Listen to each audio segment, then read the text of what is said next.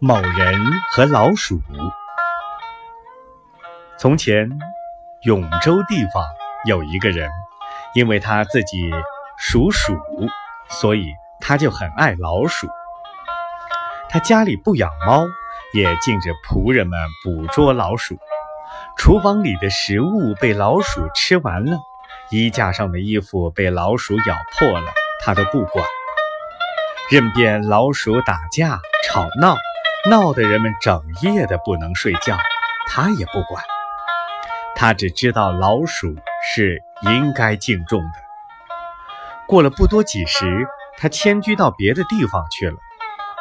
另有人搬进来住，但是这所房子里的老师还没有知道，他们依旧出来吃东西，出来吵闹。新来的人恨极了，他就向人家借了五六只猫来捉老鼠。